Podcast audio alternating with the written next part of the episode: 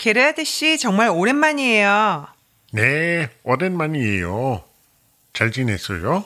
네, 잘 지냈어요. 게르하드 씨도 잘 지냈어요? 네, 저도 잘 지냈어요. 서윤 씨는 어째 뭘 했어요? 친구를 만나러 미넨에 갔어요. 아, 그래요? 친구랑 같이 뭘 했어요? 쇼핑도 하고 한국 음식도 먹었어요. 게르하드 씨는 뭘 했어요?